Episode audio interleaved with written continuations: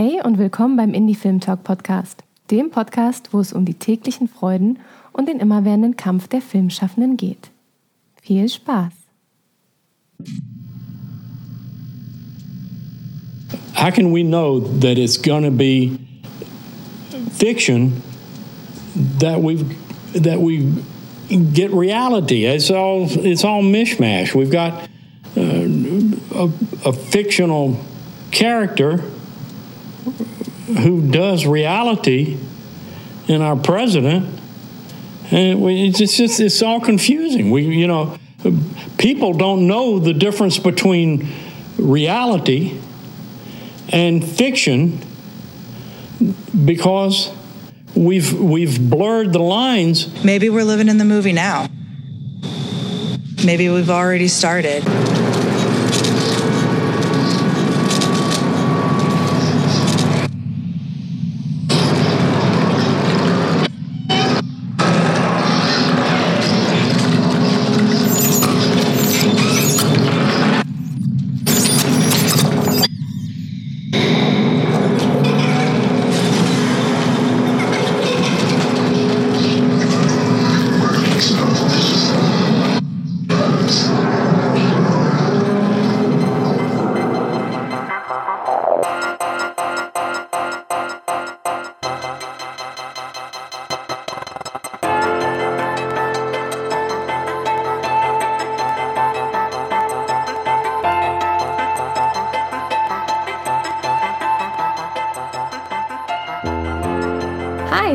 Ihr wieder eingeschaltet habt und dabei seid, denn heute geht es um das Dokumentarische. All unsere visuellen Informationen, die wir so beziehen, kommen über Bilder und Filme, ganze Bilder und Filmfluten, die uns tagtäglich umgeben und insbesondere unseren Blick nach außen formen. Dem Dokumentarischen werden wir uns heute widmen, den Dokumentarfilm ganz besonders, äh, der uns ja auch in irgendeiner Form eine gewisse Wahrhaftigkeit und Echtheit sichern will und wir reden über Hybridformen des Dokumentarischen. Das alles mache ich natürlich nicht alleine. Ich sitze hier zu zweit und mir gegenüber sitzt Benjamin Schindler. Hallo. Hallo Susanne. Was hat dich heute hier an meinen Tisch geführt und was machst du so im, im Leben da draußen? Ja, wir kennen uns ja äh, schon ein bisschen. Du hast ja die letzte Kinotour moderiert und da sind wir genau auf das Thema gekommen und auch schon in den kurzen Gesprächen, die wir hatten, wo eigentlich die Zeit nie ausgereicht hat. Und dann haben wir gesagt, wir machen das jetzt richtig lange. Das machen ähm, wir heute. So, so genau. Zumindest so ein bisschen lange. Du meintest, du hast auf jeden Fall nachher noch, musst ja. du noch weg. Aber wir reden unter anderem über deinen neuen Film eben, mit dem du unterwegs bist. Äh, Langfilm, Playland USA. Gerade die erste Tourhälfte abgeschlossen und Anfang des Jahres geht's für dich schon wieder los. Ab Januar hast du eine zweite äh, Tour sozusagen. Und ähm, ja, erzähl doch mal, du kommst aus dem Filmbereich, hast genau was studiert oder was gemacht und wie hat es dich zu deinem Playland USA Spielfilmdebüt gebracht? Ich, genau, ich habe äh, an der Kunsthochschule für Medien in Köln studiert. Ähm, mediale Künste steht auf dem Diplom. Es ist halt nicht nur eine Filmhochschule, sondern ähm, man kommt mit Videokunst, mit Fotografie, mit Performancekunst in Berührung und muss eigentlich so seinen eigenen Weg finden, also sich eigentlich sein eigenes Curriculum zusammenstellen und hat ganz tolle Dozenten aus den unterschiedlichen Bereichen und deswegen finde ich, sind die Filme, die an der KHM entstehen, speziell mhm. und unterscheiden sich doch oftmals von den, von den anderen Filmhochschulen und äh, sind aber auch recht erfolgreich. Also ich freue mich natürlich immer, wenn ich Kommilitonen im Abspann lese oder ein Film es wieder ins Kino geschafft hat, wo ich weiß, der hat auch sechs, sieben Jahre gekämpft. Ähm, und bin sehr glücklich, dass ich das dort die Chance bekommen habe. Ähm, weil ich vorher schon ja viel gezeichnet habe, Malerei, dann Fotografie und dann irgendwann zum Film gekommen bin noch in der, in, im Gymnasium und dann so bei Lokalsender und dann habe ich ein Kino geleitet und Filme vorgeführt. Kino geleitet? Was hast du denn für ein Kino Genau, geleitet? ich habe ein Dresden das Studentenkino geleitet. Ah. Und so ein bisschen gepusht. Ähm, genau, das gibt's immer noch, das Kino im Kasten, ganz toll, jetzt renoviert und digital. Damals haben wir noch zwei sowjetische DDR-Projektoren gehabt, die wir immer umschalten mussten. Da gab es immer die dieses, diese Blende in der Ecke und dann musste man reagieren. Aber dadurch habe ich halt wirklich da so ein bisschen das von der Pike gelernt und hatte halt immer früh schon auch den, ja, den Blick äh, auf den Rezipienten. Also war immer schon mit Zuschauern in Kontakt oder musste halt ein Kinoprogramm kuratieren und ähm, hatte immer so ein bisschen mit der Wirkung des Films auch zu tun und nicht nur mit der Produktion. Was habt ihr so für Filme gezeigt? Oder was war dir wichtig, was gezeigt werden soll? Ja, der Luxus da war halt, dass wir ähm, ein Programm machen konnten, was relativ äh, kommerziell unabhängig war. Also wir konnten schon wirklich Sachen zeigen, die uns selber interessiert haben oder die wir wichtig fanden. Und haben Retrospektiven gemacht, haben versucht natürlich das immer auch mit einer Diskussion zu verbinden oder an die Uni anzudocken.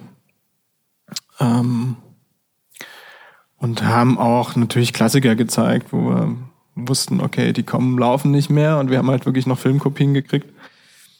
Und ähm, ja, haben dann von Cupic rein über Orson Welles oder russische Avantgarde-Film aus den 20ern oder Eisenstein. Ähm, aber halt auch so B-Movie-Nächte für die ganzen Filmgeeks, äh, die waren natürlich mal am besten besucht. Also schon so die Vielfalt, aber eigentlich immer geguckt, okay, was läuft nicht in den anderen Kinos, weil die können sich das eigentlich nicht leisten. Ähm, und versucht so ein bisschen die Lücken zu füllen, also auch nicht wirklich Konkurrenz für die anderen zu sein, sondern den Luxus des Gestaltungsspielraums äh, wirklich für uns zu nutzen. Und das war halt ein kollektiv ehrenamtlich organisiertes Ding. Also da hast du die Leute nicht bezahlt, sondern wirklich, man musste aus Leidenschaft da Spätschichten schieben und dadurch hat man aber auch ein Pult von Leuten gefunden, die einfach aus Leidenschaft und, und Liebe das gemacht haben und nicht, nicht nur zum Geld verdienen. Mhm. Und das war schon auch eine, eine schöne und prägende Erfahrung und danach bin genau, bin ich nach Köln. Und der Querschnitt, den dein Studium dir geboten hat, der begleitet dich jetzt auch immer noch. Also du bist nicht äh, nur komplett für den Film da, sondern du hast sozusagen dir auch das Performative, den Performance-Charakter beigehalten. Du bist im Theater unterwegs und inszeniert, äh, inszenierst dort. Ähm, wie sind gerade deine aktuellen Projekte? Was, was machst du da genau? Naja, ich habe schon, also auch durch das Kino äh, vor dem Studium angefangen mit Musikern zum Beispiel zu Abend- und Filmkonzerte zu organisieren. Ähm, habe im Studium mich viel mit Rauminstallation, mit Videoinstallation beschäftigt. Also immer gefragt, welcher Stoff, welche Form passt in welchen Präsentationssaal. Ne? Und dass es halt nicht nur Kino ist. Also mich haben oft Ausstellungen mit Video, Medienkunst mehr inspiriert als, als jetzt unbedingt äh, das Kino.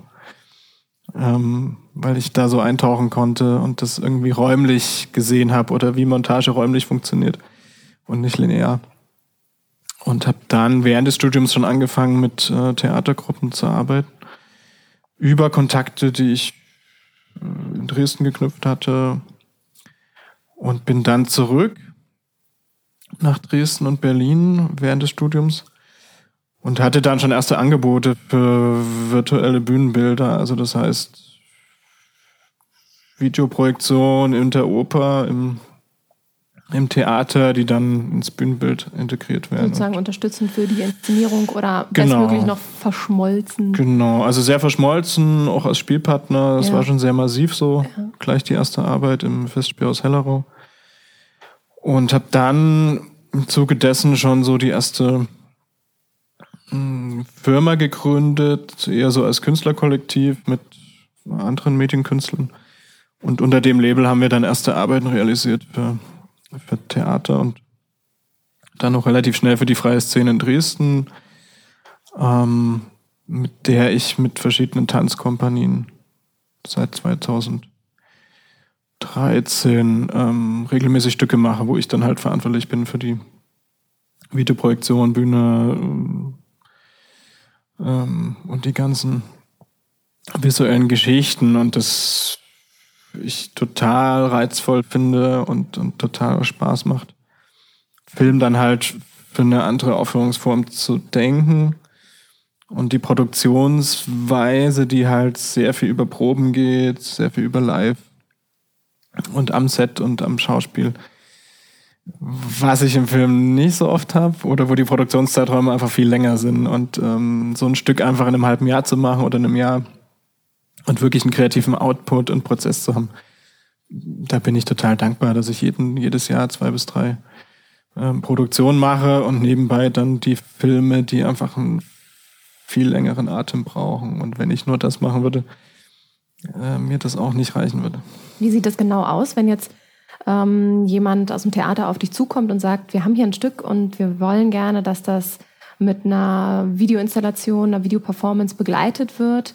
Wie tastest du dich da heran? Also wie, wie geht ihr ins Gespräch und wie sieht der Prozess dann weiter aus, bis dann letztendlich deine Filme den, den Weg auf die Bühne schaffen mhm. und da implementiert sind? Na, erstmal lernt man sich kennen. Ich versuche halt immer so, so ein bisschen auch zu fragen, ne? Was hat der Mensch für Vorstellungen? Und das ist ja meistens das, was hat er gesehen, was hat er erlebt? Wie ist er sozialisiert? Und dann meistens kommt man über das, ja, ich habe, es ist schwierig über Bilder zu reden, aber meistens kommt man so ein bisschen dahin wie, okay, was hat dich inspiriert? Was waren deine Filme? Was stellst du dir vor? Was hat dich begeistert? Wie, erstmal so einen Rand zu tasten, in welche Richtung das geht, stilistisch, ästhetisch. Äh, und dann natürlich über die Story, über den Inhalt. Aber bei der Bühneninstallation äh, spielt halt der Raum einfach mit die große Rolle, den man nutzen muss. Die Architektur muss passen. Ähm, also ich hänge nicht einfach nur eine Leinwand auf die Bühne und mache Kino, sondern das sollte sich einfügen, das sollte auch wirklich homogen funktionieren und auch nicht zu viel. Also ich bin immer eher jemand, der dann auch die Regisseure bremst und sagt, also das Video ist einfach sehr wirkungsmächtig und du kannst damit einfach die Schauspieler äh, erdrücken und alles andere.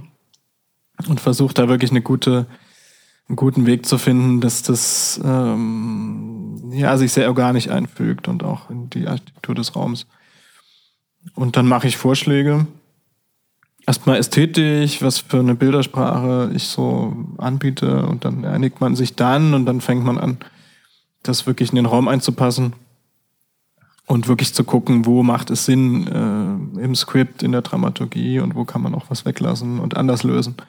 Mit Licht oder mit, mit Musik. Ähm, genau, und dann geht das halt durch diesen Probenprozess, wo man dann immer wieder was anbietet, wieder was probiert, wieder was verwirft und auch ähm, eigentlich da ja auch erst merkt, was, was, äh, wie funktioniert das, ja. Also im Film ist es ja häufig so, wenn du anfängst zu drehen, muss alles so stehen und du hast nicht die Chance, groß zu probieren. Also weil das Budget und die Leute stehen und dann muss das eigentlich vorher schon alles so durchdacht sein oder gestoryboardet oder ähm, Animatronic oder irgendwie simuliert sein und im, im, Theater hat man halt die Möglichkeit, wirklich live äh, Sachen zu probieren, Sachen umzuwerfen. Und das schätze ich sehr. Und ähm, das beeinflusst natürlich auch meine filmische Arbeit, ästhetisch, aber auch wie man mit einem filmischen Raum umgeht. Oder wie man mit äh, Vorbereitung, Probenprozessen umgeht. War für dich klar, dass du ähm, auf jeden Fall den Langfilm Playland USA machen äh, willst? Oder was war sozusagen die Vorarbeit dafür? Oder hast du jemals daran gedacht zu sagen, ich werde auf jeden Fall in die klassische Richtung Regie, Film gehen? Oder war eigentlich das Theater erst mehr deine, deine Bühne? Und wie kam es denn letztendlich zum großen Film? Ja, also ich komme, wie gesagt, schon aus, aus der Filmecke. Also bin auch wirklich durch Genre-Kino und, und, und Spielfilm eher sozialisiert, also jetzt mit Dokumentarfilm. Und natürlich, wenn du an der Filmhochschule anfängst, natürlich wirst du äh, Regie machen und in die Richtung Autorenfilm. Da führt kein Weg vorbei. Äh, gehen, naja, also das Erstmal. war zumindest, ich weiß noch, das Bewerbungsgespräch und ich dann, ja, was wollen sie in die Richtung? Und dann zählst du so deine Vorbilder auf und das geht dann schon die in die waren? Richtung. Weißt, weißt, du noch, was du gesagt hast? Ähm, ja, das waren schon so die Meister, ne? Antonioni, Lynch, ähm, Kronberg, Malik und so. Also Ne, womit man quasi irgendwie ähm, so ein bisschen aufgewachsen Cronenberg fand ich beide immer anstrengend. sind. Ja, natürlich anstrengende Filme. Also wir haben auch wirklich nächtelang anstrengende Filme geguckt, die uns aber wirklich, ähm, also damals noch so WG und nach der Schule, die wirklich uns ein anderes Kino eröffnet haben. Auch New Hollywood war, war ein Augenöffner für mich.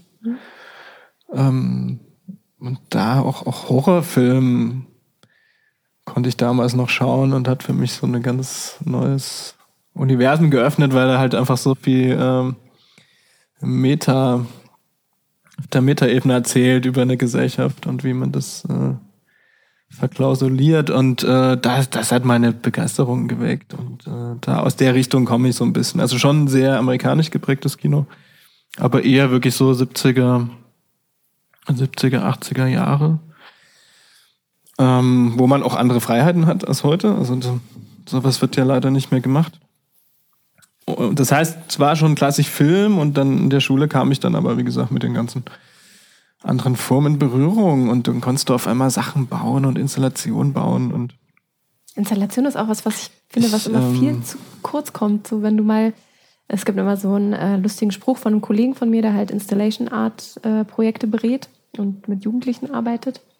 Und dann geht es darum, mit den Jugendlichen innerhalb von zwei Wochen ein Installationsprojekt auf die Beine zu, bauen, äh, Beine zu bringen. Also die kommen ganz woanders her, äh, sind eigentlich technisch irgendwie ausgebildet oder sind da gerade in der Ausbildung, machen halt so einen Teambuilding-Kurs. Und dann stellt er sich immer vor und sagt, jo, ich mache mit euch Installation Art, Installation.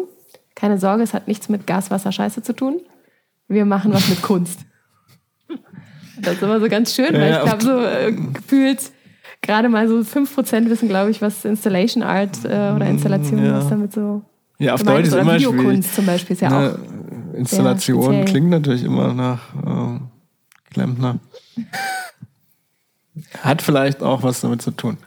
Ähm, Nein, bei dir war das, bei dir war das ähm, bei mir hat sich das auf wirklich einmal austesten in alle Richtungen. Also austoben, ne? Und ähm, Sachen anders probieren. Wie gesagt, viel mit Fotografie experimentiert. Und in den ersten Jahren erstmal alles aufgesogen, alles, was ich bis dahin noch nie kannte. Also das ist vielleicht auch, auch normal. Und wie gesagt, da es nicht dieses typisch verschulte System ist, wo man Sachen unbedingt machen musste, um von A nach B zu kommen, sondern eher von A über C nach B, ähm, habe ich da, da schon installativ gearbeitet und wollte aber immer beides machen. Also das ähm, war relativ früh auch klar, dass mich diese, diese Fragen umtreiben, warum wir so am Film hängen, warum das so ein wirkmächtiges Medium ist, weil ich das auch immer selber gemerkt habe, ab, ja, wie viel ich da Filme konsumiert habe oder auch Videospiele und äh, es ist ja aber auch alles Lebenszeit. Also ich hinterfrage das schon immer, ne, was macht das mit einem? Also auch die Idee, dass sich alle Filme, die ich schaue, sich irgendwo im Gehirn ablagern und was wird das eigentlich für ein riesiger Berg und was können wir denn alle noch, noch verarbeiten und wie prägt das dann natürlich äh, uns, unser Weltbild? Und damit zu arbeiten, ähm, mit äh, Bildstrategien und wie Film an sich wirkt und wie Film halt ähm, ja Weltwerdung auch, auch beeinflusst. So, das war eher das Thema und dann waren es mal Installationen, die ich dazu gemacht habe. Aber dann auch durch ein paar Seminare, wo es halt wirklich um hybride Formen ging, die mich nochmal ganz anders an Film herangeführt haben, habe ich dann schon während des Studiums diese, diese Idee entwickelt, diesen Film zu machen. Und habe dann als Diplom quasi eine Vorstudie gemacht.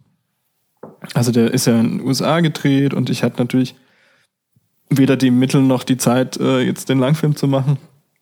Und wusste aber, okay, wenn ich das Konzept ähm, verkaufen will, um dann irgendwie Förderung zu bekommen, reicht es nicht, ein Exposé zu schreiben, sondern ich muss was filmen, ich muss was zeigen, ich muss das probieren, ob ich das äh, hinbekomme, ob die Montage funktioniert. Und dann kann ich hoffentlich äh, Leute überzeugen. Kannst du Und- kurz in zwei, drei Sätzen sagen, was so die Konzeptidee für Playland USA war, beziehungsweise, ja, genau, Mhm. das, was du da erstmal gedreht hast.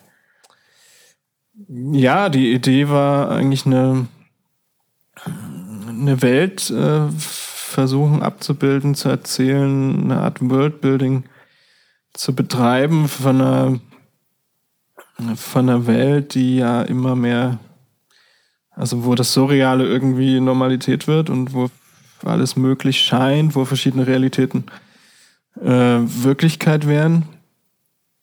Und die USA als Land, das einfach fast nicht ohne seine Filme zu betrachten ist, also wo ähm, die filmische Brille quasi am stärksten wirkt und wo ich auch einfach so viel Kulissen und Inszenierung finde, dass ich damit, wenn ich dokumentarisch herangehe, ähm, unheimlich damit spielen kann, dass ich Orte selber inszenieren und ich dann mit filmischen Mitteln das vielleicht so ein bisschen wieder dekonstruieren kann und dekodieren kann und so ein bisschen die Idee oder die Aussage, die ich dahinter ähm, hatte, ich da am besten erzählen kann, weil es halt so aufgeladen ist und weil es mir auch viel um filmische Erinnerungen geht. Das heißt, wenn du mit bestimmten Filmen aufgewachsen bist, siehst du dann wieder, wirst auf dich zurückgeworfen als Zuschauer und, und, und, und ähm, interpretierst die dann anders, wenn du sie anders wieder siehst und hast selber so ein Erlebnis, dass du wie nochmal deine eigene Filmbildung äh, durchlebst und ähm, das heißt, du bist für den ersten, ähm, den ersten, ja, wie kann ich das nennen, Konzeptfilm, den du gedreht hast, äh, auch in die USA gereist und hast da schon mal deine erste Playland-Reise gemacht. Genau, also wir sind da wirklich rucksackmäßig zu dritt losgeflogen, waren drei Wochen da, äh, Ostküste, und haben einen Kurzfilm äh, am Ende draus gemacht. Ne? Also, weil ich musste auch der Schule versprechen, ja, wir recherchieren nur, wir machen so ein bisschen, weil ich hatte glaube ich, 2000 Euro von der Schule und dann selber noch einen Kredit und ähm, da hat keiner gedacht, okay, die kommen dann mit einem Kurzfilm wieder, aber für mich war, wie gesagt, das auch als Diplom der Anspruch, ich mache jetzt nicht, ich schreibe jetzt nicht nur ein Drehbuch oder mache jetzt mal eine Rechercheskizze. Also ich wollte dann schon einen richtigen Film äh, als Abschluss machen und habe das dann auch gemacht, äh, zeitlich mit Ach und Krach. Wie lange wart ihr Man dort? musste Äh, ja drei- auch fertig. gesagt, ne? Drei Ja, Wochen drei waren wir da ja. und haben wirklich ähm, manche Sachen vorrecherchiert, aber vieles hat sich auch wirklich ergeben. Äh, Zufälle, das ist ja so das Glück des Dokumentarfilms, sich darauf einzulassen auf Zufälle und die, wenn sie dann äh, positiv sind und, und äh, glücklich unverhofft, äh, ist das ja das Schönste mit am Film. Und das war so ein bisschen der Ausgangspunkt. Und der Film lief dann ganz gut auf Festivals. Er lief auch in Oberhausen Unter welchem Namen lief der im Kurzfilm? Wettbewerb, der hieß Playhouse of A.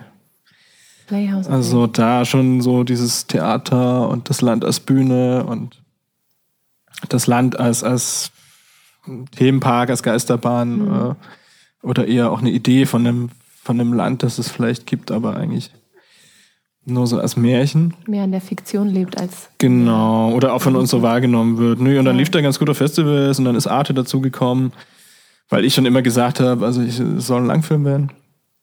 Und das ist quasi so der Beweis, dass wir das hinbekommen.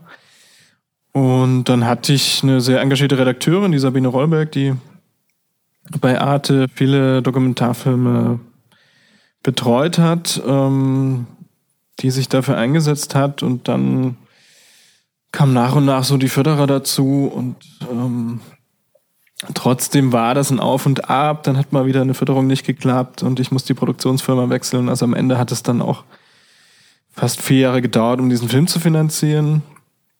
Weil er natürlich experimenteller ist, weil er nicht ganz klar ähm, Dokumentarfilm ist, weil es natürlich mein Debüt war. Also ich musste schon auch viele überzeugen und auch Förderung, dass das halt eine Kulturförderung eher ist und keine Wirtschaftsförderung.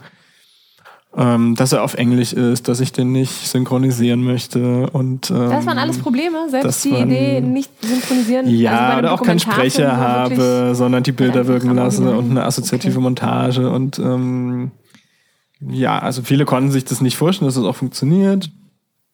Und da sind wir wieder halt bei dem Henne- und Ei-Problem. Also das. So viel zum Mut der Kreativität in Ja, Deutschland. also dieses, ne, ich traue dem Zuschauer nicht zu, dass er so einen Film versteht. Mhm. Und ähm, die Frage ist ja, okay, wenn der Zuschauer natürlich sowas nicht mehr angeboten bekommt. Ja, wenn der halt nur Guido Knopf kennt und Terra X, dann. Genau, und halt da ist schwierig. natürlich, sind die Fernsehsender halt sehr bremsend teilweise und haben Angst, aber ich habe dann halt auch viel Zuspruch bekommen und auch wirklich ähm, Referenten, die einfach dankbar waren, glaube ich, mal wieder so ein Buch auf den Tisch zu bekommen, äh, weil sie es so auch nicht mehr bekommen, weil teilweise an den Filmhochschulen schon gesagt wird, naja, das sowas kann man heute eh nicht mehr finanzieren. Wie bist du rangekommen an die Leute? Also wie hast du, was war so dein, was waren so deine täglichen Hausaufgaben, um genau diesen Leuten, die du dann gefunden hast, das Drehbuch auf den Tisch legen zu können?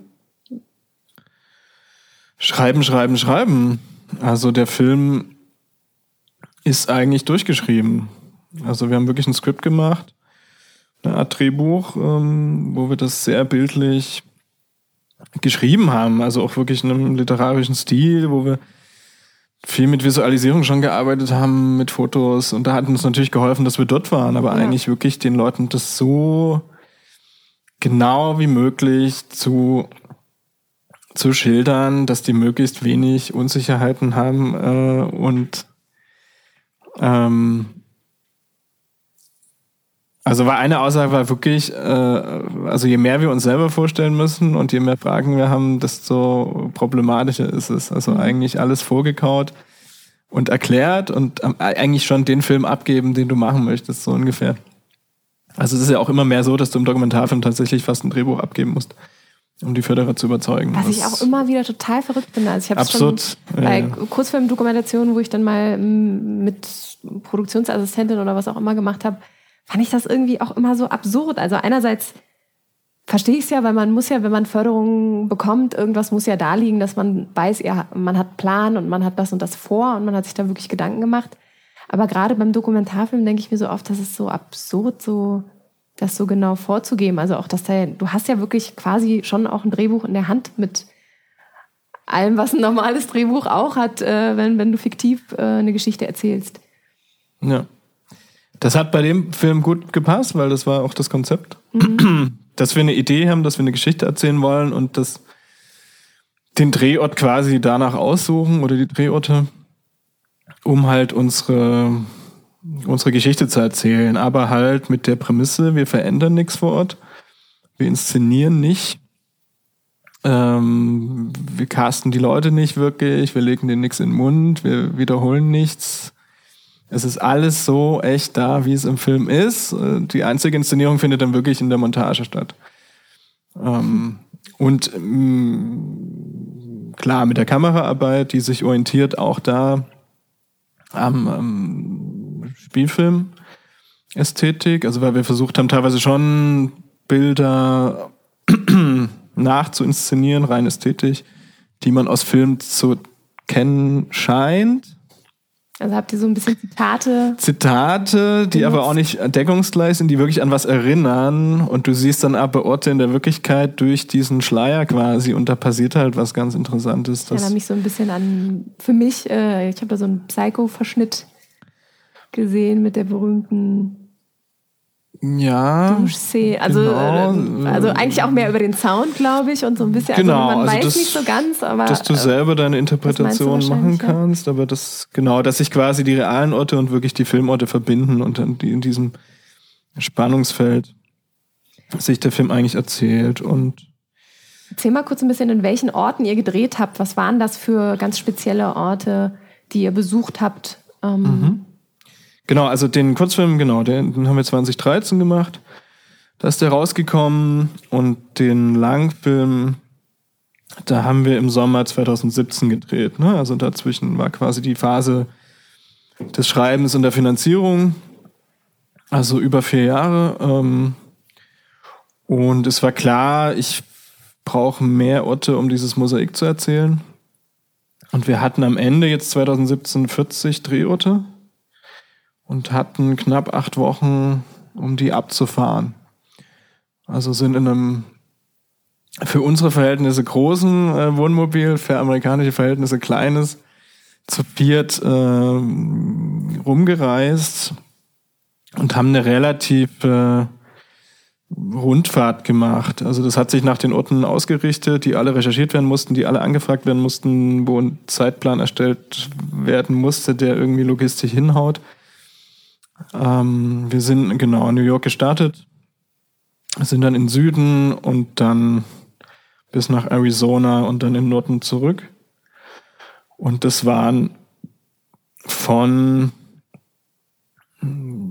Städten, die einfach aufgeladen sind, also natürlich New York oder Washington oder Atlantic City, also auch so eine Glücksspielstadt, die lustigerweise alle Kritiker immer äh, mit Las Vegas verwechseln und äh, was aber auch Sinn ist, weil wir halt nicht, äh, wir waren auch nicht in Hollywood, da wäre ich, oh, wieso war denn natürlich nicht in Hollywood in Las Vegas, ne? Ich so nee, es geht äh, um die Abbilder und um die Echos und halt nicht die totgefilmten Orte, sondern die Orte, die sich, die daran erinnern, die sich nach diesen Orten und Filmen inszenieren. Also es waren normale Städte und dann aber auch ein großer Teil waren so äh, Living Museums, auf Deutsch so Freiluftmuseen, wo die so Reenactment betreiben, also wo die so historische Epochen nachspielen mit so Laiendarstellern und so Nachbauten und dann halt wirklich so tun, als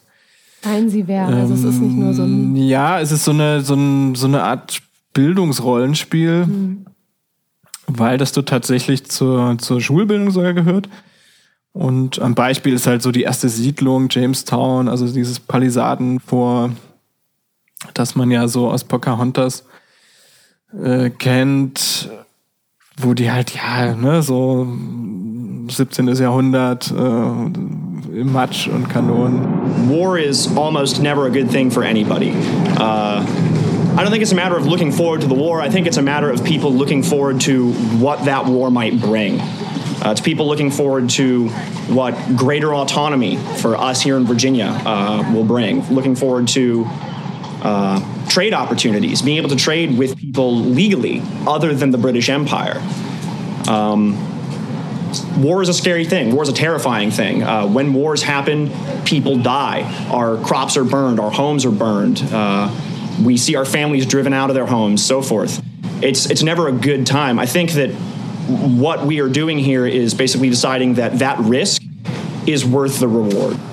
Das Nachspielen oder halt so Revolutionszeit, ähm, also quasi so Zeit der Unabhängigkeitserklärung. Das ist ein großes ähm, großes Dorf, was schon in den 30ern äh, gegründet wurde. Dann waren wir aber auch in so einem indianischen ähm, Reenactment-Dorf, wo die Cherokee, ein, ein Stamm aus, aus den Smoky Mountains in North Carolina, wo die versuchen, so ein bisschen Gegengewicht zu schaffen und ihre Geschichte nachspielen ihre, ihre Wahrheit erzählen. Aber halt sich auch anpissen müssen an die Touristen, also ähm, am Ende auch die Erwartungen erfüllen, die die aus Geschichten und Filmen kennen.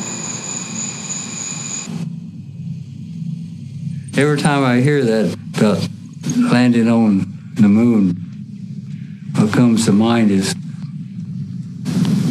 what an old native person said.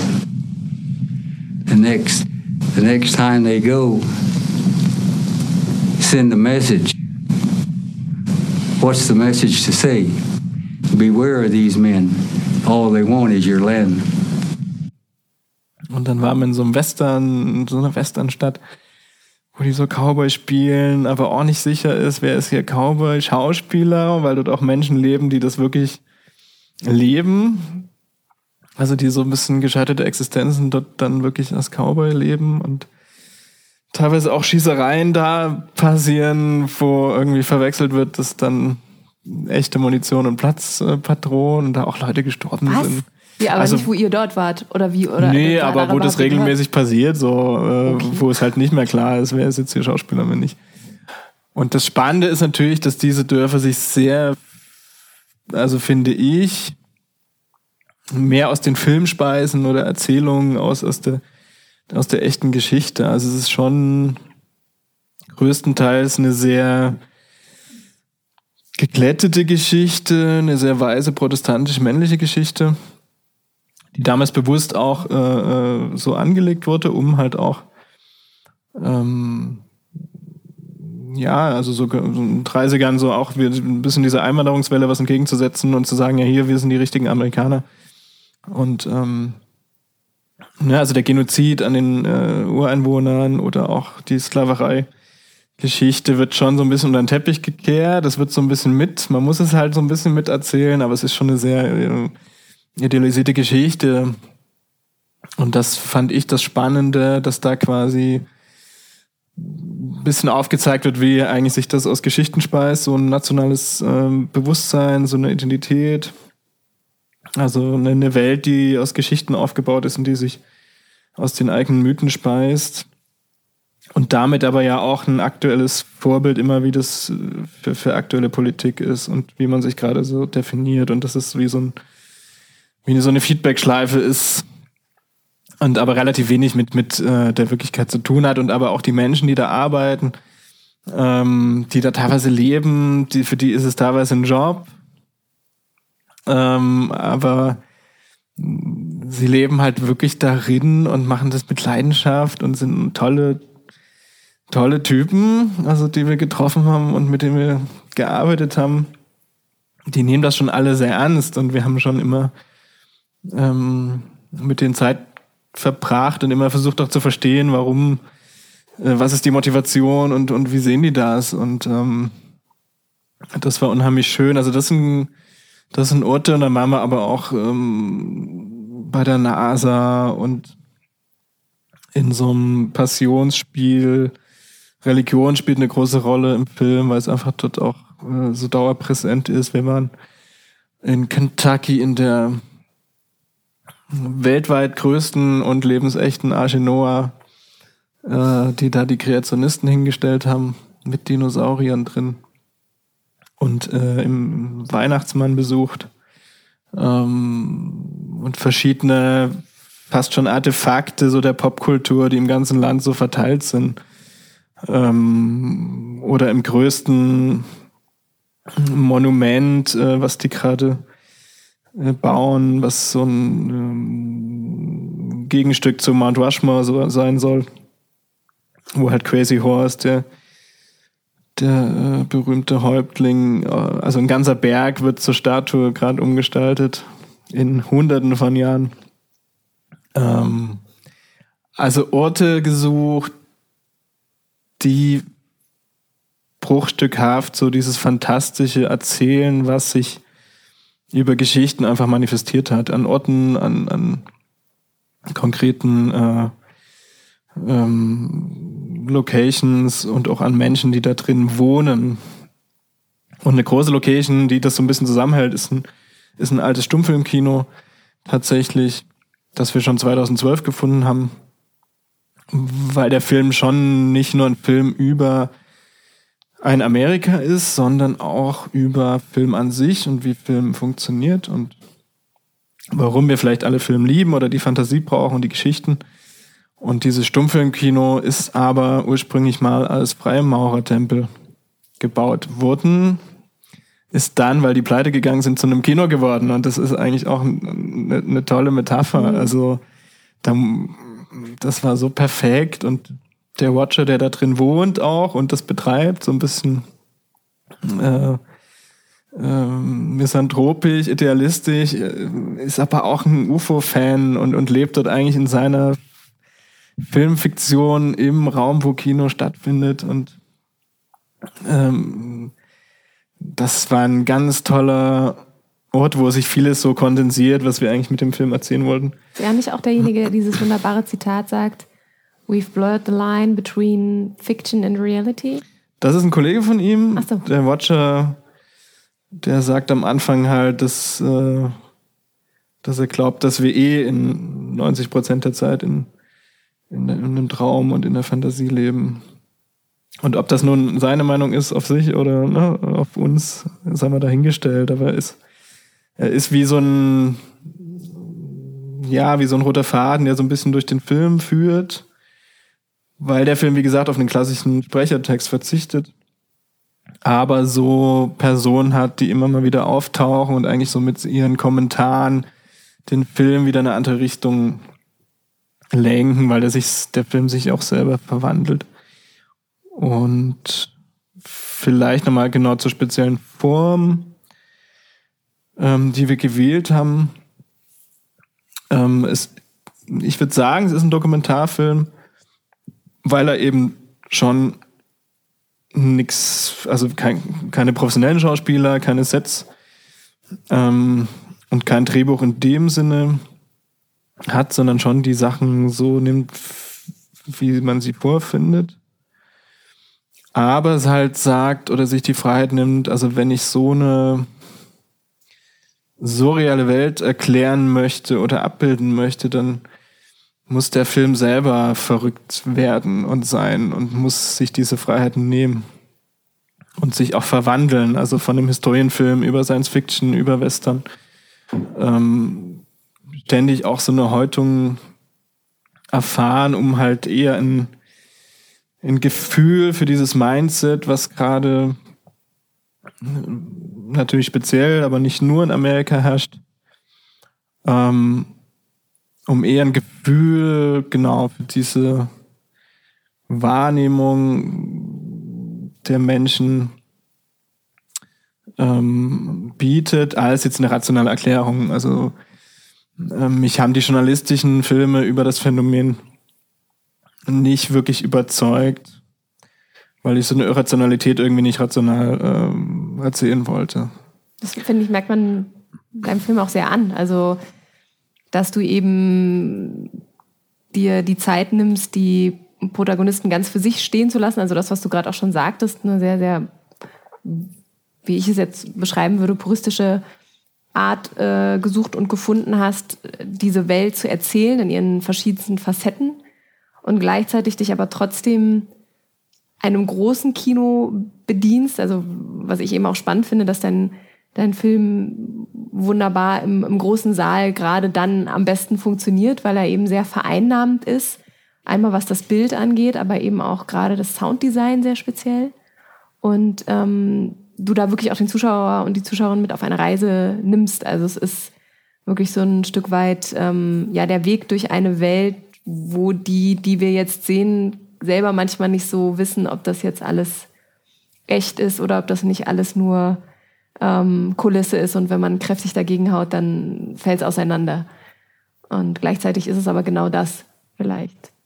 Ähm, wir sind jetzt gerade sehr, sehr gesprungen zwischen dem kleinen Projekt am Anfang, was sozusagen erstmal noch die Suche war, dein Projekt zu realisieren und dann tatsächlich der, der großen Fahrt, die ihr gemacht habt, immer noch in einem sehr kleinen Team, ähm, aber dann letztlich acht Wochen vor Ort diese verschiedenen Spielorte mhm. und ähm, Spielstätten abgefahren seid. Der Weg dorthin, wie du ja aber sagtest, war gar nicht so leicht, weil ihr eben viele Leute anfragen musstet, weitere Fördergelder zu bekommen. Am Anfang hattet ihr 2000 Euro, um das überhaupt zu realisieren, das einzufangen, äh, was, was ihr, wo ihr die anderen mit überzeugen wolltet, was ihr eigentlich machen wollt. Ähm, wie kam es denn dazu, dass ihr dann, wie, wie viel Zeit lag dazwischen? Knapp zwei Jahre? Äh, viereinhalb. Oh Gott, viereinhalb Jahre lagen dazwischen. Wie kam es denn dazu, dass ihr nach viereinhalb Jahren nochmal die Koffer packen konntet? Was, was waren so die wichtigsten Träger oder Anstöße? Ähm, was war vielleicht, ja. Mhm. Was war also der größte Tipp, den du weitergeben würdest, wenn, wenn man sagt, okay, ich habe auch Lust, den Dokumentarfilm wieder größer mit ins Kino zu bringen und ich weiß auch, ich habe eine schwierige Idee, glaube ich. Was würdest du mitgeben? Naja, du brauchst Fürsprecher. Ne? Bei uns war es die Redakteurin, ähm, die immer drin geblieben ist, auch wo das Budget mal gekippt ist. Also Arte ist quasi nie rausgegangen. Und das war für die Förderer wie so ein ja, wie eine Art Sicherheit. Also es ist ja wie ein bisschen bei der Bank oder so. Äh, alle werden nervös, wenn ein Förderer umkippt, dann kippen vielleicht die anderen äh, mit. Also mhm. wie ein mhm. Domino-Effekt. Du brauchst immer den stärksten Player eigentlich, der mit drin bleibt. Und es ist immer schwieriger, an Redaktion ranzukommen. Deswegen, das war auch mein erster Film mit Senderbeteiligung und ich hatte aber wirklich Glück. Also Sabine ist jetzt leider in Ruhestand.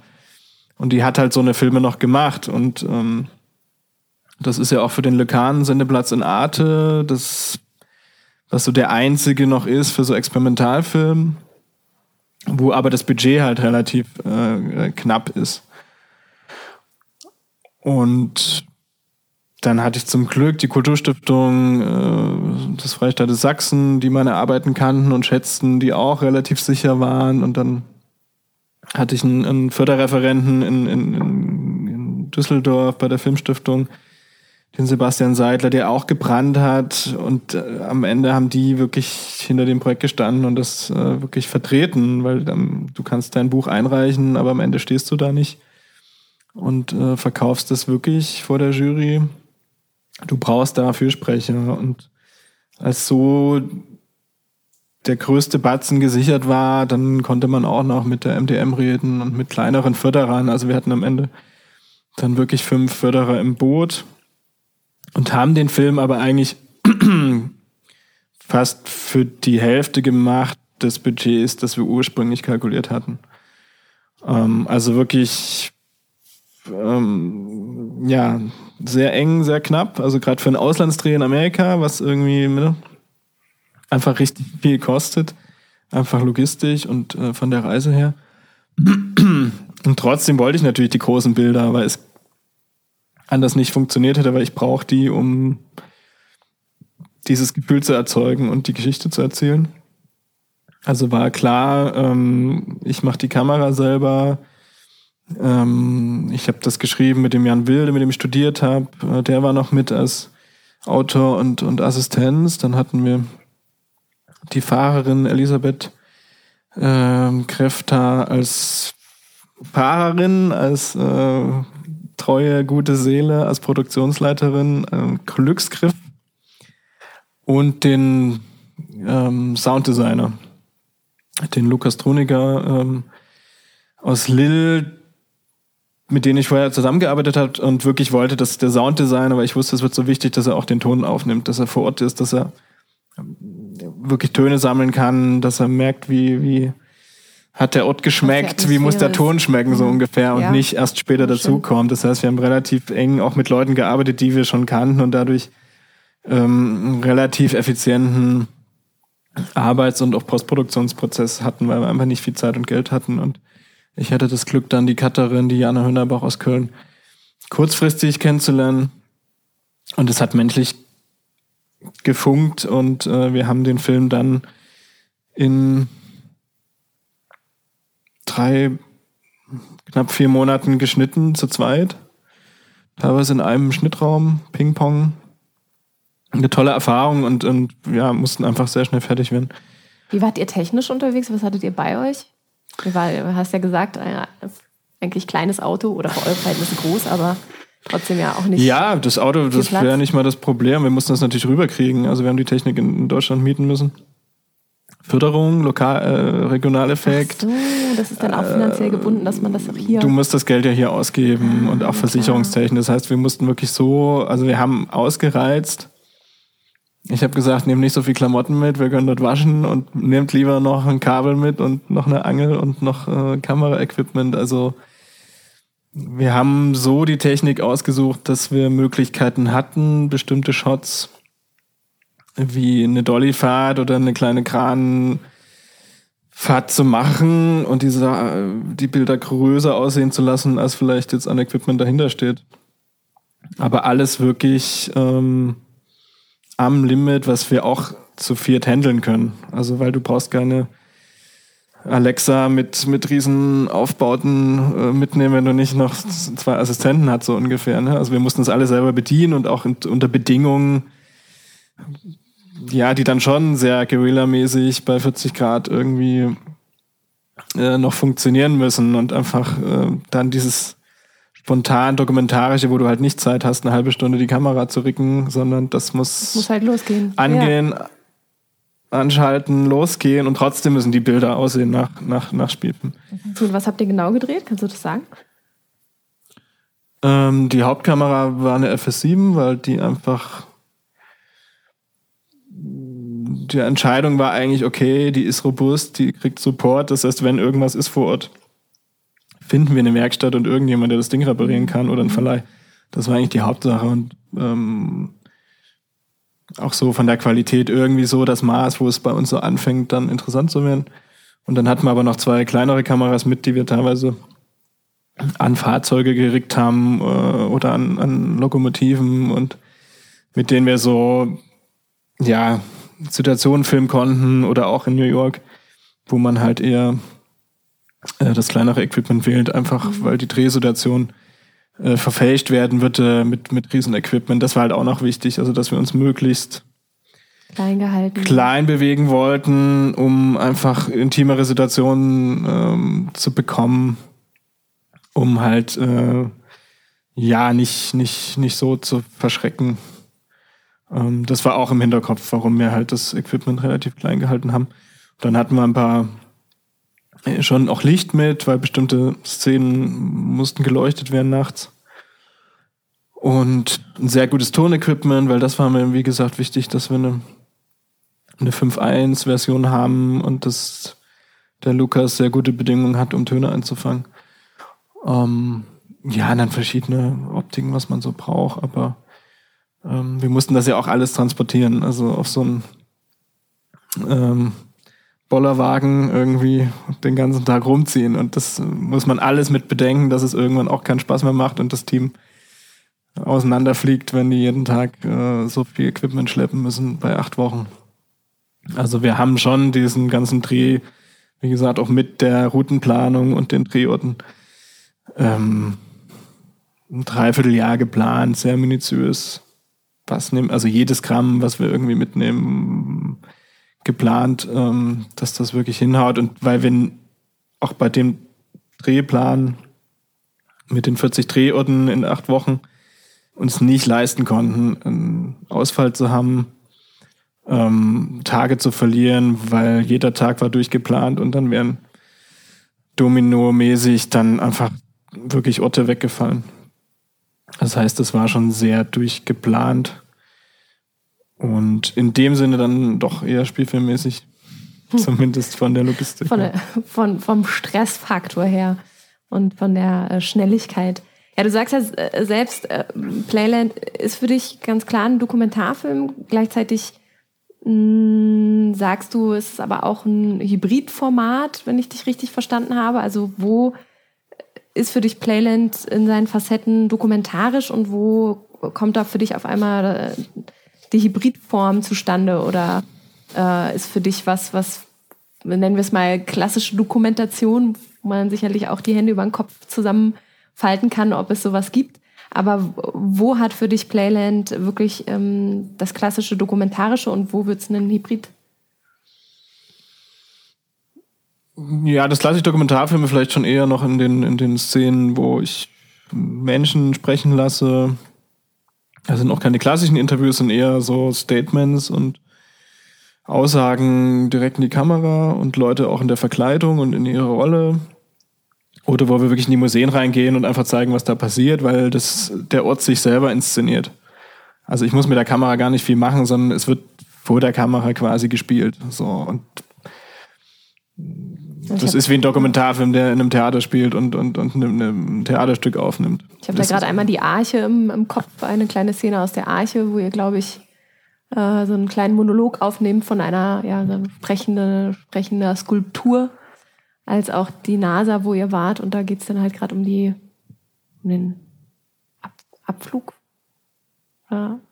Na, ja, also es ist, also ja, ja, also, das sind, die das ist Kamera das, verfolgt, was passiert. Das ist das Dokumentarische, äh, genau. genau. Also es gibt die zwei Ebenen. Es gibt die Ebene, wo die Kamera die Orte sich selber inszenieren lässt. Und zuschaut. Und äh, zuschaut und wie gesagt, dann in der Einstellungswahl oder in der Montage eher äh, das nochmal filmig macht. Und dann gibt's aber äh, Szenen, wo wir selber stärker inszenieren. Also es gibt die angesprochene äh, Motelszene, die so ein bisschen als Leerstelle im Film funktioniert, so ein bisschen als Reflexion auch des Autors, aus des, des Traumraums, wo auch der Film erdacht wird, als so ein äh, Fantasieraum, wo wir dann schon auch den Raum inszeniert haben. Also auch ohne Menschen, aber es gibt Versatzstücke, die im Film wieder auftauchen, die da als äh, Modell und als Abbild quasi vorgedacht werden. Und das heißt, diese Verwandlung, die der Film vom ja, Dokumentarfilm, in dem es irgendwie um die Geschichte Amerikas geht und dann doch eine Verwandlung durchfährt, wo man wieder merkt, hm, das ist doch eine Erzählung und dann wieder auf eine Zeitreise geht und dann irgendwie eine Science-Fiction-Richtung, weil die Menschen, die auch im Film auftreten, wie gesagt, den Film nicht nur kommentieren, sondern so ein bisschen voranbringen. Also je mehr die an ihre Träume und Fiktion glauben, desto mehr glaubt der Film das auch und nimmt das dann auf und wird dann auch zu so einem, ähm, ähm, zu so einem gewagten ähm, hybriden Experiment, also eher noch gegen Ende. Ähm, und es gibt Orte, die ja, die wir bewusst mit Ton und teilweise sogar ein bisschen Nachbearbeitung eher inszeniert haben, weil sie wirklich als Kulisse äh, funktionieren. Ähm, Gerade in so Vergnügungsparks oder, oder irgendwelchen Staaten, die, die halt wirklich eine Filmkulisse sind und mit der wir dann auch arbeiten konnten. Ähm, aber eigentlich alles, wo, wo Menschen involviert sind, ähm, dann lassen wir die selber wirken und, sich inszenieren. Und die sind, wie gesagt, alle verkleidet und spielen eh. Und es ist aber manchmal auch noch nicht ganz klar, auch in den Interviews, äh, fallen die jetzt aus der Rolle und reden eigentlich über das Jetzt, aber sind in 1800 und das fand ich auch spannend, diese, diese Spannung halt. Glaubt er das jetzt? Ähm, ist das also jetzt ihr wusstet echt? Spielt manchmal er nicht, äh, nach? spielt er jetzt den Santa oder ist er jetzt wirklich er selbst? Also Ja, teilweise wussten wir es nicht. Meistens wussten wir das und meistens die Strategie war auch zu sagen, wir lassen uns auf das Rollenspiel ein. Also wir haben uns vorgestellt, dass wir aus der Zukunft kommen und das Kamerateam sind und die aber in ihrer Zeit leben und jetzt einfach diese Situation, ne, du bist jetzt Soldat oder du bist hier ähm, Marktfrau und du machst jetzt ein Interview, aber in deiner Zeit. Und das klappt natürlich nie in ihrer Zeit, sondern da gibt's immer wieder Brüche, wo die sich auf das Heute beziehen. Und ähm, was ja aber dann auch am Ende das ist, worum es bei den Orten geht, die ja mehr über heute erzählen als über die Vergangenheit, so wie sie sich inszenieren. Und gibt es für dich Dokumentarfilme, die dich sehr geprägt haben, wo du, wo du sagst, das ist so der Dokumentarfilm, der für sich allein steht? Also weil irgendwie orientiert man sich ja doch immer an, an äh, auch wenn, wenn wir von bestimmten Genrefilmen reden, gibt es immer einen bestimmten Film, der halt das Paradebeispiel dafür ist. Gibt es für dich einen Dokumentarfilm, wo du sagst, der hat eine besondere Wahrhaftigkeit oder der ist sehr, ich, ich spiele mal mit dem Wort pur, weil ich immer so Gefühl habe, wenn ich an das Dokumentarische denke und an ein Dokument, das muss etwas sehr, das muss etwas sehr Pures sein, das muss eine Spur sein, die mich zu dem hinführt und mir zeigt, was wirklich passiert ist. Also es ist ja immer ein Verweis auf, keine Ahnung, auch wie die Narbe ist ja auch immer ein Verweis auf, es ist hier wirklich was passiert oder das ist hier wirklich passiert. Gibt es für dich einen Dokumentarfilm, wo du sagst, der ist für dich Vorbild oder? ja, Vorbild schon, aber so was du meinst, das ist ja ein Nein. Also ich glaube, es gibt keinen Dokumentarfilm, der das leisten kann, also diese Objektivität, denn Ja. dann müsste man das, äh, also nicht mal eine Überwachungskamera ist ja, äh, zeigt das ganze Bild. Da wird ja auch gestritten, was ist die objektivste Kamera. Ähm, Ja, allein weil das digitale Bild, also es gibt, so- gibt so eine ähm, spannende Beschreibung von, dass das digitale Bild eigentlich völlig den, den Weg zurück zur, zur Wahrhaftigkeit verliert, im Gegensatz zum analogen Fotografieren, wo du ja immer noch eine chemische Reaktion hast, die ja das quasi ab, den Abdruck gibt, das negativ, positiv, ich, ich kenne mich natürlich nicht so genau aus, aber so vom, vom philosophischen Gedanken her, da viel mehr noch mit dem zu tun hat, was da an Licht und Schatten passiert und das dann sozusagen als Abdruck hinterlässt. Und das hat ja quasi die digitale Fotografie oder der digitale Film nicht mehr. Und frage mich dann manchmal, inwiefern ähm, alles, was digital passiert, eh nicht schon an sich super ähm, verfälscht ist in irgendeiner Art und Weise. Aber das führt vielleicht auch zu weit. Ähm, Das ist spannend, weil Ja. man kann natürlich auch sagen, genau das in chemischen Prozess wird ja sehr massiv eingegriffen, zumindest in die Ästhetik und dass das digitale Bild erstmal, deswegen sieht es ja auch so videomäßig aus, aber erstmal dem sogar näher kommt, was wir so äh, sehen, wenn es nicht bearbeitet ist. Und Film ist per se ja schon sehr, sehr bearbeitet. Aber ne, die Diskussion wäre ja dann, okay, dann müsste man eigentlich nur noch 360-Grad-Filme drehen, damit wir alles sehen. Ja, also, weil es wird ja immer was ausgespart, wenn ich die Kamera genau, also hinstehe in dem Moment hast du schon den Ausschnitt. hast du den Ausschnitt Ja. und Objektivität geht ja eh nicht, dann müsste man wahrscheinlich so, geht es ja noch eher in die Richtung Gerichtsprozess. Also wo man möglichst objektiv äh, eine, sich eine Meinung bilden soll. Ne? Und dann reicht natürlich ein Bild nicht, dann brauchst du andere Quellen. Ähm, und wie gesagt, mich haben in der Tat eher Spielfilme geprägt. Erzähl mal. Aber wenn ich äh, einen Dokumentarfilm sagen müsste, dann sind es schon die Filme von Nikolaus Geierhalter. Ähm, und zwar äh, Unser täglich Brot von 2003, glaube ich. Ein Film über eigentlich so die Lebensmittelindustrie oder unsere Verhalten äh, Nahrung gegenüber, der halt auch ohne ganz ohne Text funktioniert, der nur mit Tableaus arbeitet, der nur mit ähm, sehr exakt geframten äh, Einstellungen arbeitet, die eigentlich immer die Technik äh, thematisieren, wie sie Natur verarbeitet. Und das sind so eindrucksvolle Bilder, die durch die Länge, in der sie stehen dürfen, dich einfach als Zuschauer immer in eine eigene Reflexion und Interpretation treiben. Du kannst dich dem nicht entziehen. Es wird sehr langsam geschnitten. Du hast nicht den Ausweich. Und du hast sehr viel Zeit, dich mit diesen Bildern zu beschäftigen. Und auch auf der Tonebene.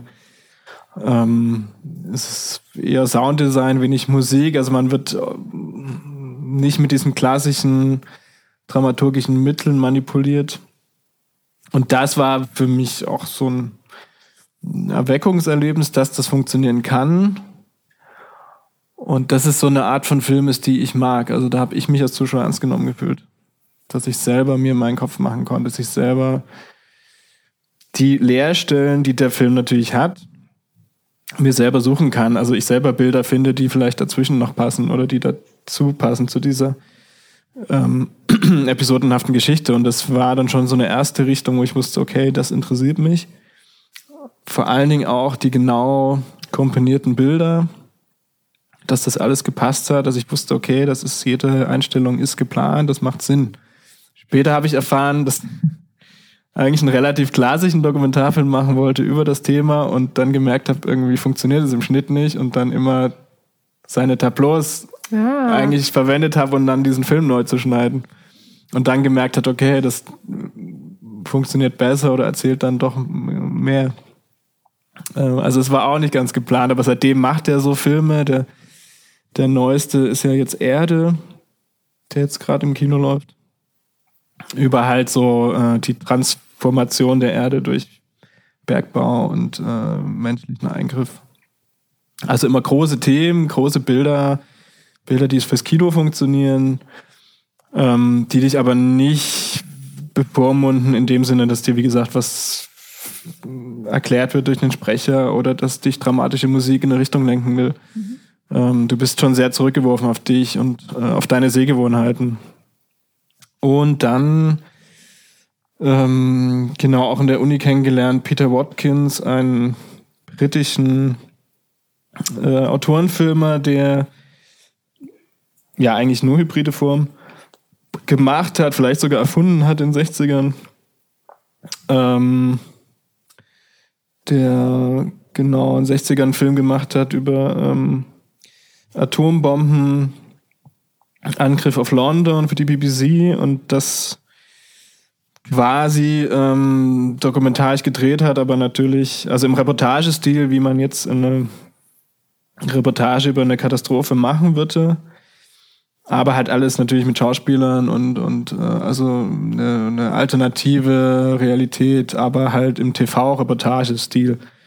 So ein bisschen das Phänomen wie Orson Welles äh, Krieg der Welten mhm. Hörspiel aus den 30ern. Also die Leute sind, die haben das dann zensiert, weil sie meinten, wir können das nicht senden. Die Leute geraten in Panik.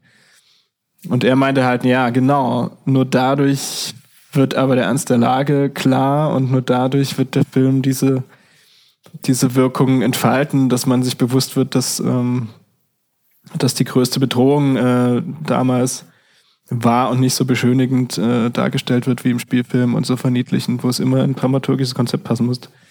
Ähm, und sein Film Punishment Park aus dem Anfang der 70er, auch eine Dystopie ähm, im Reportagestil gedreht über halt äh, politische Gefangene in Amerika, die vor die Wahl gestellt werden, äh, Gefängnis oder eine Art Parcours ähm, zu überleben, wo sie aber halt von Polizei gejagt werden. Und wer das überlebt, wird, kommt frei und wer nicht. Fast ähm, wie die Tribute von Panem. Ja, und das Spannende war, halt, er, er bedient sich halt der, der Mittel der Newsreel, der, der ähm, Tagesschau-Berichte. Das heißt, der Zuschauer nimmt das so als, also zumindest damals, äh, als, als wahr, als echt wahr und erzählt natürlich irgendwo eine Fiktion, äh, die aber umso mehr wirkt. Dadurch, dass er halt verzichtet auf Musik und auf eine klassische Dramaturgie. Mhm. Das waren so Filme, Richtungen, wo ich wusste, okay, das interessiert mich. Ähm, das finde ich, find ich spannend und äh, trotzdem wahrscheinlich noch mehr versucht habe, das dann mit meinen äh, mit meiner Lust, mit meiner Leidenschaft für, für, für Spielfilme, für, für Magie, ähm, für Fantastik irgendwie zu verbinden. Das wollte ich mir nie verwehren. Und ähm, da wollte ich dann doch was, was Eigenes schaffen und irgendwie hat mich diese Idee und dieser Film gepackt, das ist wie in mir gewachsen und ich wusste, das muss ich, muss ich zu Ende bringen. Und das hast du auch gemacht. Ich habe gerade überlegt, was, ähm, was, was so andockt an, an die Filme, die du genannt hast. Ich habe mir so ein paar notiert. So, wir hatten in der Uni damals äh, ein ganz wunderbares Seminar, wo es halt nur um das Dokumentarische ging. Also wirklich so angefangen von vom Dokument bis hin über die Fotografie, bis hin dann zu den verschiedenen äh, Formaten im Film, aber auch Theater. Und ich weiß, dass was mich damals sehr beeindruckt hat, war unter anderem die Shoah von Claude Lanzmann. Natürlich mhm. so ein mhm. totaler Brocken. Also haben wir nicht komplett geguckt, sondern halt in Ausschnitten. Aber auch da fand ich das schon sehr faszinierend. Habe, glaube ich, das erste Mal überfragt, äh, habe, glaube ich, das erste Mal hinterfragt, wie kritisch man sein sollte mit dem, was einem vorgesetzt wird. Auch wenn man sich immer bewusst sein sollte, man kann nie äh, objektiv sein, so das gibt es nicht. Äh, Carlotta Kittel, eine ganz wunderbare Regisseurin und Editorin, hat auch mal gesagt, es gibt äh, nicht die eine Wahrheit, äh, sondern eben viele Wahrheiten und das müssen wir uns auch eingestehen. Nur so können wir dann auch mit den jeweiligen Menschen umgehen und sie verstehen und überhaupt in den Dialog treten. Und sie hat einen ganz wunderbaren ähm, Dokumentarfilm gemacht, Er, sie, ich. Und zwar hat sie ihre Eltern gefilmt. Ihre Eltern sind, äh, noch bevor sie auf die Welt gekommen ist, getrennt lebend, also oder waren nie ein richtiges Paar. Und ähm, dann hat sie halt die beiden einzeln voneinander dokumentiert und hat sie halt äh, dazu alles Mögliche befragt, so wie seid ihr eigentlich zusammengekommen und äh, wieso hat das nicht geklappt oder was war denn der Grund oder wie war das auch, als äh, dann erfahren habt, dass, es, dass ich komme und so. Und hat dann zwei Jahre später das Ganze nochmal gemacht und den beiden aber jeweils die Interviews von, von vor zwei Jahren vorgespielt und dann diese beiden Ebenen miteinander versch verschnitten. Und im Film sind die beiden in Dialog getreten. Also sie sind so, eigentlich reden sie halt nicht miteinander, ähm, so mal in meiner Erinnerung. Aber über äh, den Film war es ihren Anliegen, die Eltern wieder in den Dialog zu bringen. So, um das so ein für alle Mal für sich geklärt zu haben und hat dann so eine ganz andere Hybridform des ja fast schon, ja, Interviewfilm finde ich, klingt fast zu platt, aber ähm, wirklich ja, eine andere Dokumentarform, finde ich, geschaffen. Ähm, genau, das war nochmal ein sehr, sehr spannender Film, der mich in den letzten Jahren so begleitet hat. Mhm. Und, ähm, Muss ich mir ja. angucken? Ja, auf jeden Fall. Weil das klingt ja genau nach dem, also dass er halt ähm, das Dokumentarische als Thema hat und nicht verlässt, aber das Medium thematisiert und damit auch reflektiert und das ja, finde ich ähm, spannend, auch im Hinblick auf ähm, bisschen wirklich zur Medienbildung, also dass, dass man das offenlegt, dann habe ich auch kein Problem mit Inszenierung im Dokumentarfilm. Also darüber wollten wir auch noch sprechen kurz. Genau, also ich glaube, die Frage ist auch immer, ähm, wir kommen ja aus dem Metier. Also ich glaube, dass wir halt viel eher äh, die Skills haben zu sagen, ja, es ist klar, hier wurde eine Kamera auf, aufgestellt und hier hat es Schuss gegen Schuss gegeben. Also so wie mir hier vorgegaukelt wird, das wäre jetzt in einer Einstellung passiert und ist somit jetzt dokumentiert worden. Das ist einfach mal nicht richtig. Und das ist ja wirklich eine Fähigkeit, die wir äh, gelernt haben über die Zeit, wo wir uns eben mit diesem Medium auseinandersetzen, vor und hinter der Kamera. Und die ist in der Schule halt eben gar nicht gegeben oder Leute, die sich damit nicht auseinandersetzen. Also die Medienbildung oder die Medienkompetenzbildung ist halt total in den Kinderschuhen. Äh, Wenn man sieht, was äh, wie jetzt eigentlich erst äh, in den Schulen daran gearbeitet wird, wie sollte äh, Medienkompetenzbildung aussehen, da kommt sowas wie mit dem Format Film umgehen gar nicht vor. Also mal einen Film machen, mal kennenlernen, wie funktionieren Einstellungen und so. Das ist noch ganz, ganz, ganz weit weg von dem, was wir gelernt haben, um das wirklich auch zu checken. Ja, ich habe ein bisschen Erfahrung. Also ich habe wirklich so ähm, eine Zeit lang mit dem pädagogische Projekte gemacht, genau so, praktisch Film machen. Und das war wirklich von der ersten Klasse bis ähm, 15, 16-Jährige. Echt erste Klasse? Das, ja, das Wahnsinn. war, Okay, da mussten wir mal ein andermal noch mehr erzählen, weil es würde mich sehr. Ähm, und meistens sehr positiv, weil, wie gesagt, mich auch immer so die, die Rezipient- und Zuschauerperspektive und wie überhaupt die Film sehen. Aber ja, das war ein, ein, ein Sonderangebot ähm, ähm, und wir hatten genug Probleme, obwohl das voll finanziert war, die Schulen dazu zu kriegen, das überhaupt zu machen, weil es Ja. natürlich Unterrichtszeit ist und Aufwand und man muss sich ja kümmern. Ähm, aber das ist natürlich immens wichtig. Ähm, und was ich halt viel problematischer finde als die Frage, ne, was darf man im Dokumentarfilm und, und, und was ist jetzt Hybride und, und äh, was ist inszeniert. Wie gesagt, solange das offengelegt wird oder thematisiert wird, wie jetzt in unserem Film, ist es ja ein Spiel, was eher dir nochmal vielleicht wirklich so ein, ja, wie funktioniert Film, wie, wie funktioniert Ja. Manipulation und Dramatisierung und, und was soll das? Ähm, schwerer ist es ja, wie gesagt, bei Reportageformaten, wo mit Schuss gegen Schuss gearbeitet wird, wo Sachen wiederholt werden, wo, wo Protagonisten ähm, angehalten werden, ja, sag das doch nochmal, aber ein bisschen dramatischer und vielleicht ähm, doch noch ein Sollen wir dir noch eine Zwiebel unter die Nase ja, halten? ja, und das wird halt nicht kenntlich gemacht und damit wird der Zuschauer ähm, auch wieder dran gewöhnt, dass es, ähm, dass die Welt so ist oder funktioniert und ähm, dass die Macher aber sich natürlich anders als ich, aber äh, am klassischen Spielfilm und an der Spielfilmdramaturgie orientieren. Im Fernsehen natürlich ein bisschen ähm, einfacher.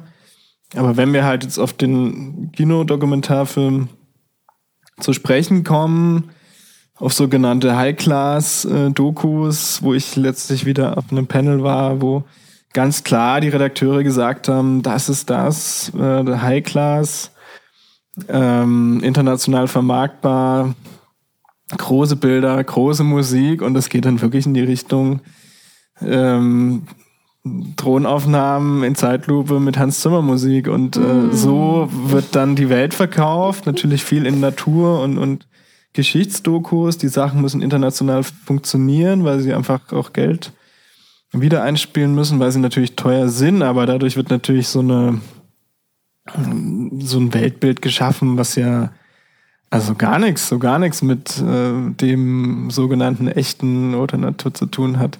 Und das wird aber gerade wirklich forciert von den Medienanstalten. Und das, Also das macht mir eher Angst. Wenn man so, so, ich glaube, so wenn man irgendwann mal zurückblickt auf die 2010er Jahre, ähm, ich habe so das Gefühl, es gab eine Zeit im Fernsehen und auch im Film, da war das ganz heftig. Du hast gemerkt, okay, alle haben sie jetzt eine Drohne und probieren alles damit aus. Die, die Szene macht an sich jetzt gar keinen Sinn, dass man jetzt so den Anflug von oder was auch immer von oben und man geht näher ran sieht.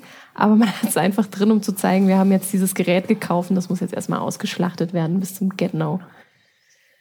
Ja, ist natürlich auch schon wieder vorbei. Also so Deutschland von oben und Bayern von oben Stimmt, und genau, Dresden gab's von oben. Ja. Das ist inzwischen, können sie auch nicht mehr, aber es, es äh, führt dazu, dass alle das irgendwie anbieten müssen und dass man natürlich in den Wettbewerb steigt und auf dem freien Markt du als Produktionsfirma ja auch dem Sender was anbietest und die am Ende den Stil aber vorgeben. Und ähm, ja, wie gesagt, alle aus Angst auch vor der Quote und vor Kritiken eher den, den sicheren Weg gehen und dadurch, ähm, was wir auch gemerkt bei unserem Film, also dass es immer schwieriger wird, dann so Filme zu machen, die, die freier damit umgehen, die das in Frage stellen, die experimenteller sind und ich auch noch nicht so richtig weiß, mit wem im deutschen Fördersystem ich meinen nächsten Film, der zumindest stilistisch diesen Weg weiterverfolgt, ich machen kann. ähm, weil es halt kein Formatfernsehen ist. Und ich auch in, bei Screenings an Filmhochschulen oder in Gesprächen mit Studenten bei Festivals, die eigentlich alle zu mir gekommen sind und, und geflecht waren und meinten, was, so ein Film, wie habt ihr den gemacht? Ja. Wie habt ihr den finanziert? Welche Redaktion kann sowas noch gemacht werden? Mhm. Also die wirklich überrascht waren, so kann man noch einen Film in Deutschland machen. Ähm, und ähm, ich ja dann die Hintergründe so ein bisschen erläutert hatte, dass ich auch viel Glück hatte.